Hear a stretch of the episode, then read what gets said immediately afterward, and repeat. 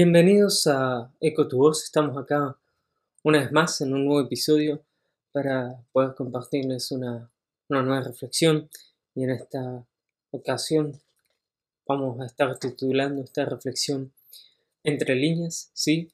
Y básicamente tiene este, una perspectiva en donde justamente a medida que nosotros vamos caminando día a día, puede que se nos vayan presentando diferentes situaciones o diferentes eh, propuestas, ¿sí?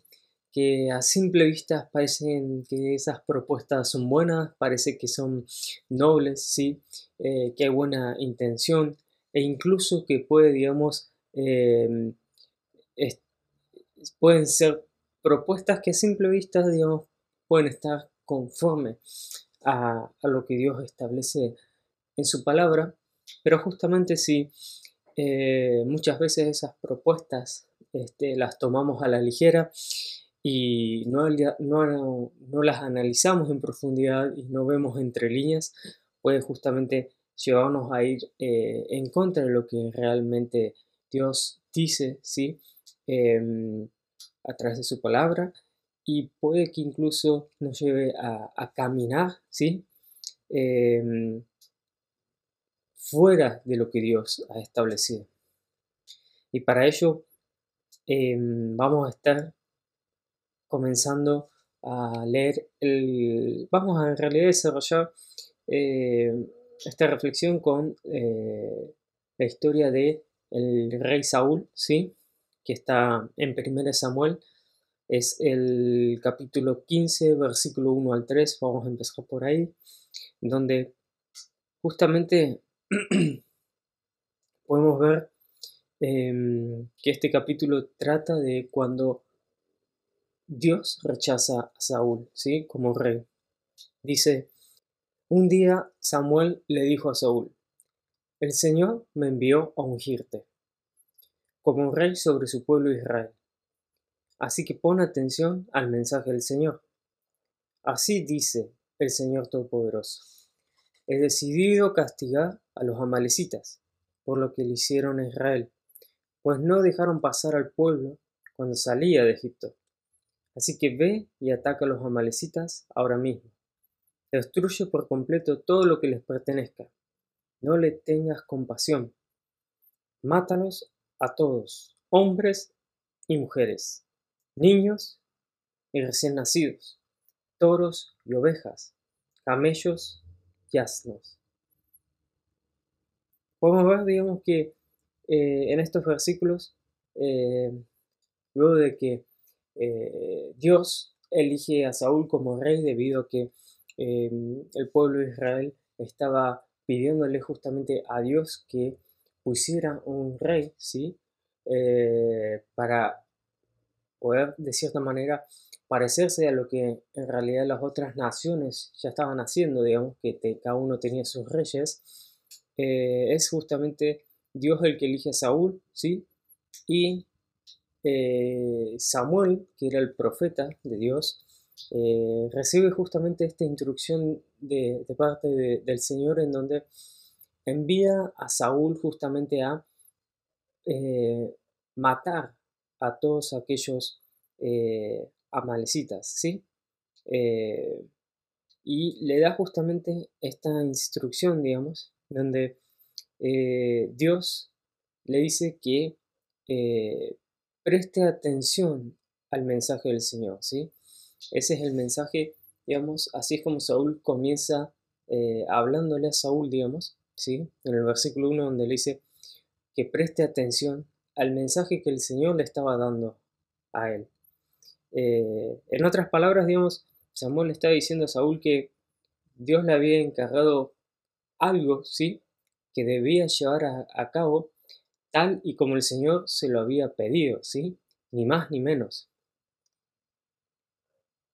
Y es acá, digamos, donde me surgen algunas preguntas, digamos, ¿no?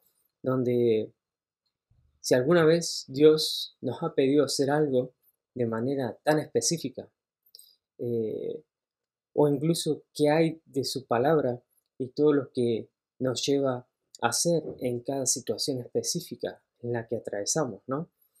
Seguimos, digamos, al pie de la letra eh, todo lo que leemos en su palabra o solo, o solo hacemos aquello que eh, nos agrada o que de cierta manera nos hace quedar bien eh, frente a los demás. Creo que en ocasiones podemos tener claro aquello que el Señor nos envió a hacer, ¿sí? Dado que nos dio las instrucciones para hacerlo, pero, ¿sí? Muchas veces estas instrucciones implican hacer cosas que nos incomodan o que pueden llevar a confrontarnos con otras personas. Sus instrucciones nos pueden llevar justamente por caminos que nos parecen que no van a ningún lado, ¿sí? O nos hacen pensar que es imposible justamente llegar eh, a lograr aquello que Dios nos mandó hacer. Y sea, digamos, cual sea la situación, a veces en lugar de seguir las instrucciones, ¿sí? Dadas que estas instrucciones que Dios nos, nos dio, ¿sí? Terminamos queriendo buscar agradar a Dios, ¿sí? De la misma manera que antes, digamos, eh, se agradó, digamos, con nuestro accionar, ¿sí? Y en realidad, digamos, eh, muchas de estas situaciones pueden presentarse ante nosotros, ¿sí? Nos pueden llevar a querer desviarnos, eh, ya sea consciente o inconscientemente, de lo que en realidad Dios nos, nos envió a hacer, digamos creyendo, digamos, que en todo momento estamos haciendo lo que Dios nos envió a hacer, eh, en realidad, digamos, no lo estamos haciendo, digamos, ¿sí? Por, esta, por estas situaciones que muchas veces creemos, ¿sí? Que nuestro accionar le está agradando a Dios, digamos, ¿no? Y la pregunta es, ¿qué hacemos en esos casos? Si leemos eh, ahí mismo en 1 Samuel capítulo 15, los versículos 7 al 9, podemos ver, digamos, que dice, Saúl atacó a los amalecitas desde Javilá hasta Sur, que está cerca de la frontera de Egipto. Agag, rey de Amalek, lo capturó vivo, pero a todos los habitantes los mató a filo de espada. Además de perdonarle la vida al rey Agag, Saúl y su ejército preservaron las mejores ovejas y vacas, los terneros más gordos, y en fin, todo lo que era de valor. Nada de esto quisieron destruir, solo destruyeron lo que era inútil y lo que no servía. Y si vemos, digamos, justamente la historia acá de Saúl, podemos ver que cumplir, digamos, las instrucciones de, Dios a medias, ¿sí? Eh, dejó vivo al rey Agag cuando en realidad Dios lo había mandado a matar a todos, básicamente. Y también dejó vivo ovejas, vacas, terneros, digamos. Y de cierta manera, digamos, eh, el que justamente Saúl haya tomado justamente esta decisión de cumplir a medias, ¿sí? Eh, lo que Dios le había mandado hacer, debe tener, digamos, o debió tener, digamos, algún fundamento, digamos. Eh, por eso, digamos, si seguimos leyendo, ¿sí? Los versículos eh, del 12 al 15, digamos, podemos ver que Samuel, digamos, luego de de haberse encontrado con Dios, em, va al encuentro de Saúl, digamos, dado que Dios le dice a Samuel que Saúl no estaba obedeciéndolo. Eh, y dice, por la mañana, muy temprano, se levantó Samuel y fue a encontrarse con Saúl. Pero le dijeron, Saúl se fue a Carmel y allí erigió un monumento. Luego dio una vuelta y continuó hacia Gilgal. Cuando Samuel llegó a Saúl, le dijo, Que el Señor te bendiga. He cumplido las instrucciones del Señor, dijo Saúl. Y entonces, ¿qué significan esos válidos de oveja que me parece oír? le reclamó Samuel. ¿Y cómo es que oigo mugidos de vaca? Son las que nuestras tropas trajeron del país de Amalek, respondió Saúl. Dejaron con vida a las mejores ovejas y vacas para ofrecerlas al Señor tu Dios, pero todo lo demás lo destruimos. Digamos en estos versículos, ¿sí? Creo que hubo varias cosas que llevaron a Saúl a no obedecer a Dios. Primero, vemos que hubo vanagloria, digamos, en su corazón, ya que decidió construir un templo, eh, perdón, un monumento en su propio honor, ¿sí? Por el otro lado, entiendo que había un poco de ceguera, ¿sí? Eh, incluso un poco de orgullo en su corazón, ya que luego, digamos, de, encontrarse con Samuel, Saúl estaba convencido de que él había cumplido con todo lo que el Señor le había enviado a hacer, ¿sí? Eh, y encima decide hacer holocausto a Dios, ¿sí? Creyendo que eso es lo que le agradaba a Dios, ¿sí? Presentarles ofrendas, ¿sí? De animales a Dios, ¿sí? Eh, y él creía que de cierta manera era así como se ganaba el favor de Dios, ¿sí? Y por último, lo que veo en este versículo es que Saúl no reconoce a Dios como su propio Señor, ¿sí? Eh, si vemos el versículo 15 dice, dejaron con vida las mejores ovejas y vacas para ofrecerlas al Señor, tu Dios.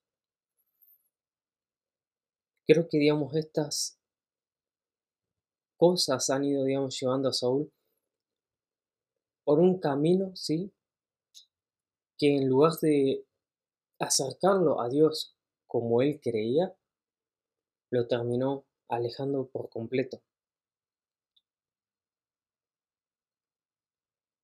Y ocasiones como estas, pueden presentarse, digamos, ante nosotros eh,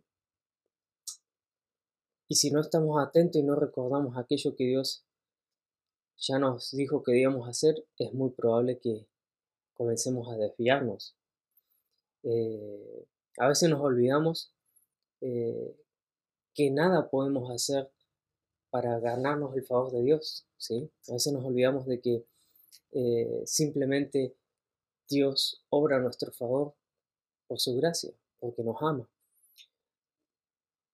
Y nos olvidamos de que en realidad lo que Dios le agrada de nosotros es que le obedezcamos en todo, en todo lo que Él nos envía a hacer, en lugar de que nosotros estemos queriendo agradarlo con nuestras propias acciones.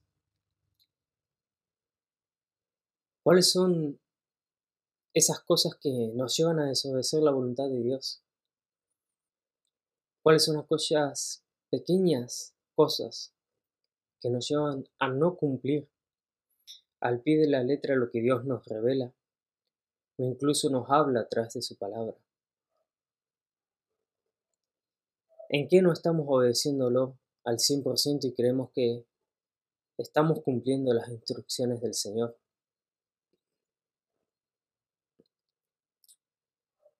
Si leemos los versículos 16 al 24 de 1 Samuel, capítulo 15, dice, Basta, lo interrumpió Samuel. Voy a comunicarte lo que el Señor me dijo anoche. Te escucho, respondió Saúl. Entonces Samuel le dijo, ¿no es cierto que, aunque te creías poca cosa, has llegado a ser jefe de las tribus de Israel? ¿No fue el Señor quien te ungió como rey de Israel y te envió a cumplir una misión? Él te dijo, ve y destruye a esos pecadores, los amalecitas, atácalos hasta acabar con ellos. ¿Por qué entonces no obedeciste al Señor? ¿Por qué echaste mano del botín e hiciste lo que ofende al Señor? Yo sí he obedecido al Señor, insistió Saúl.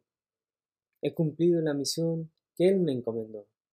Traje prisionero a Agag, rey de Amalek, pero destruí a los amalecitas. Y del botín los soldados tomaron ovejas y vacas con el propósito de ofrecerlas en Gilgal al Señor tu Dios. Samuel respondió, ¿Quién le agrada más al Señor? ¿Que se le ofrezcan holocaustos y sacrificios o que se obedezca lo que Él dice? El obedecer vale más que el sacrificio y el prestar atención más que la gracia de carneros. La, la rebeldía es tan grave como la adivinación y la arrogancia, como el pecado de la idolatría. Y como tú has rechazado la palabra del Señor, Él te ha rechazado como rey. He pecado, admitió Saúl. He quebrantado el mandato del Señor y tus instrucciones. Los soldados me intimidaron y les hice caso.